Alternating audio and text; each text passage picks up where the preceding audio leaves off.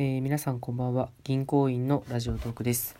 えー、昨日ベンさんと2人でラジオを撮ったんですが、えー、久しぶりすぎて意外と楽しかったので今日1人で改めて撮ってしまっているというラジオになっております、え今、え日付が変わってえっとですね5月14日の午前0時回ったところなんですけども、今、家で一人でラジオを撮らせてもらっております。えー、BGM をですね、YouTube で流そうと思ったんですけども、なんか YouTube クラッシュしているのでダメですというところで、BGM なしで今収録をさせてもらっております。えっ、ー、と、今日はですね、一人でラジオを撮らせていただいているので、えー、好きなことを一人で喋ろうかなと思っておるんですけども、あの、以前ですね、あの、一人で僕が収録した時に質問箱にですね、投稿いただいておりまして、あの、実は僕宛てにいただいたものなので、ベンさんには秘密にしててですね、あの、抱え込んでおりまして、えっ、ー、とですね、内容が、内容がですね、えっ、ー、と、こんにちは、銀さんラジオトークで元気がなかったように感じたので書いています。応援していますファイトですということで、4月、大丈夫ですかね。4月の14日に、えー、ラジオに対して、えっ、ー、と、質問箱をいただいております。ありがとうございます。初めて僕宛に質問をいただいたので、えっ、ー、と、嬉しくなってですね、ベンさんにひた隠しにするというところはですね、あの、ベンさん含め皆さんにご容赦いただきたいところでございます。えっ、ー、と、元気がなかった。多分4月14日って4月の2週目って、僕、多分新しい職場に勤め始めてすぐだったので、とっても疲れていたと思うんですよね。で、まああの、新しい仕事についているので、まあ研修とか、あの現場でのいろんなインプットの中で、まあ、一喜一憂していた時期なのかなと今思えば、まあ今思えばといっても5月14なんで、ちょうど1ヶ月前か。1ヶ月前、1ヶ月前とはいえ、まあ当時の自分は大変だっただろうなと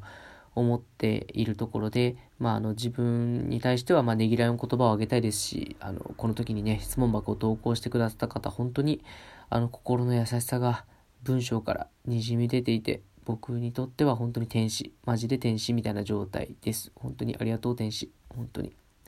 で、えっ、ー、と、今日はせっかく一人なので、あの、お話しする内容としてはですね、あの、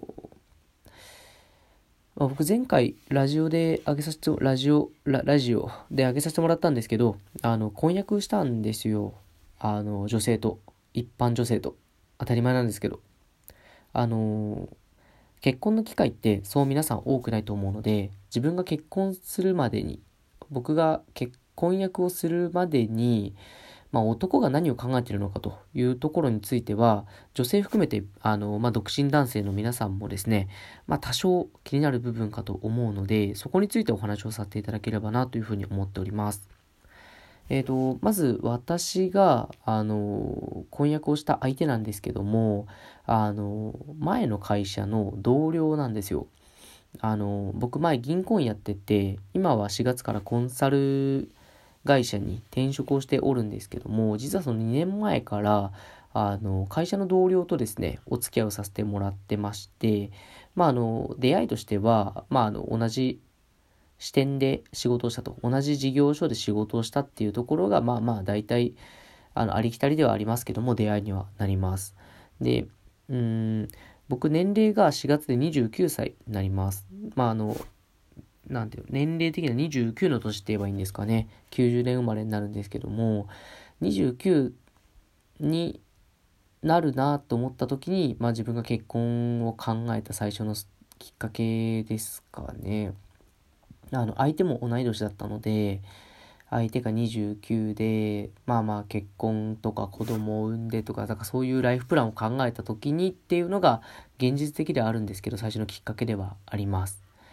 で、えっ、ー、と、皆さんの周りでも結婚してる人は皆さんを、まあ、口々に言うと思うんですけど、結婚ってタイミングだよってすごいみんな言うと思うんですよ。で、あの今自分が婚約した身になってどうだったかということで振り返ってみると、うん、結構タイミングかなと思うところは、うん、悲しいけど、悔しいけどありますね。で、えっと、自分はじゃあ何のタイミングで結婚しようと思ったのかというところなんですけども、うん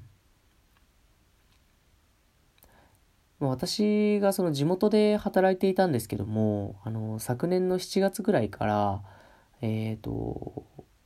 まあ、別の場所に、まあ今、今いるようなエリアにですね、転勤になりまして、その時から結構遠距離をやっていたんですけども、その遠距離になったぐらいから、え、ー、と、結婚を考えていたので、年齢で言うと28歳の半ばぐらいですかね。で、その時すでに1年半付き合っていたので、まあ、遠距離になって結構いろんなカップルの方別れるかどうかっていうのは悩むところだと思うんですよ。あの場所を離れれば新しい出会いもたくさんあるかと思うのでそこについてはあのうん正直僕も言う考えましたね。あの別れた方がうん相手というよりかは自分が幸せになれるかどうかみたいなとってもわがままな思考でですね別れるかどうかっていうのは、まあ、考えました。一通りですね。で、えっと、ただまあ別れるほど悪い状態でもないなみたいなすごい現実的な思考が浮かんでとりあえずその場はそのままでいたんですよ。で、えっと、そこから半年間の間は結構まあいろいろありまして僕が仕事を変えようって決意したのもその半年間ですし実際に転職活動したのもこの半年間なので、えー、かなり、うん、悩みましたね。で最後の、えーと、決めて結婚しようと思ったところは、まあ、自分の転職が決まったタイミングですね。あの転職が決まったタイミングは今年の2月の半ばぐらいになりましてであのまあ、4月でですね、2年の記念日を迎えるっていう中で、うん、まあその転職して、新しい職場に決まって、で、まあ今後僕がそこの転職した先で定住するというか、転勤のない会社に就職したので、その今後結婚しない限り彼女との遠距離は解消しないっていう事態にもなっていたので、あの、そこについては、あの、まあ、2年付き合った自分としてもうん責任を取らなきゃいけないって言い方をするととっても女の人には失礼なのでまあうん何て言うんでしょう。じまあ2年間別れなかった。多少遠距離になっても多少気まずくなっても別れなかったという事実は自分のうんまあ、この2人の関係において素晴らしいことであるなっていうのは認識しました。あの、うん。なんか責任とかそういうことではなくて、別れなかったっていうことはそういうことなんだろうなと思いました。そうですね。そういう考え方です。別れなかったということは、今後も別れずにいけるっていうことなんだろうなっていう、結果が未来を生んだというか、うん、そういう言い方したらかっこいいですけど、まあまあ、うん、まあそんな感じでしたね。ただまあ、2月の半ばから結婚しようと思うまで、実は3月末ぐらいまでね、1ヶ月半ぐらいはうだうだしてたんですよ。で、実はその期間、ベンさんにもいろいろ相談をさせてもらっていて、うーん、まあ、ベンさんはまあ、いい人なので、あの、いいやつなんで、皆さんお分かりの通り、あの、僕の意見に対して否定もしなければ肯定もしないので、あの、僕が行きたい方向に背中を押してくれるって男なので、もうあの、僕は相談してるというよりかはなんかもう、ベンさんに投げつけてるような感じだったんですけど、すごいこう付き合ってくれて、まあその頃は本当にベンさんにお世話になったんですけど、うん、あの、今となって思うところは、あの、女性陣が、マリッジブルーとか言うじゃないですか。結婚する前に、この人と結婚していいのかなっていう不安が押し寄せてきて、結婚に対してネガティブな思考が生まれてしまうということを、まあ、マリッジブルーと世間的には言うのかなと思うんですけども、そこに関しては、えっ、ー、と、僕はそのプロポーズする前にマリッジブルーになりましたね。だから、あの、女性陣とか、あの、これから結婚する男性陣にはお伝えしたいのは、マリッジブルーって男の人はプロポーズする前に来るんですよ。まあまあ考えれば当たり前じゃないですか。これからプロポーズしようというところで、今後この人といて幸せになれるのかな自分は幸せにして生きるのかなそういう思考が目まぐるしく回ってくるので、男は、あの、マリッジブルーはプロポーズの前に来ると思うんですよ。で、えっ、ー、と、だから、なんだろう、ある意味女の人ってかわいそうだなと思いました、今回。あの、そういう意味では、こう、プロポーズをして、で、女の人ってもう言われちゃった手前考えざるを得ないじゃないですか。だから、先行高校で言うと、女の人の方が高校なんですよね。だからその、言われちゃった手前断ることも、まあまあできないじゃないですか。できづらいじゃないですか。で、えっ、ー、と、そんな中、その、もう結論が決まってる中で結婚していいのかどうかって悩むってすごい心のストレスだと思うんですよ。だから、女の人がマリッジブルーになるっていうのは、まあ、至極当たり前な思考だなって僕は思っていて、で、男からしたら、なんで俺がプロポーズしたのに悩んでんだって思うんですけど、でも男も振り返ってみれば、プロポーズをする前に、しこたま悩んでるんですよね。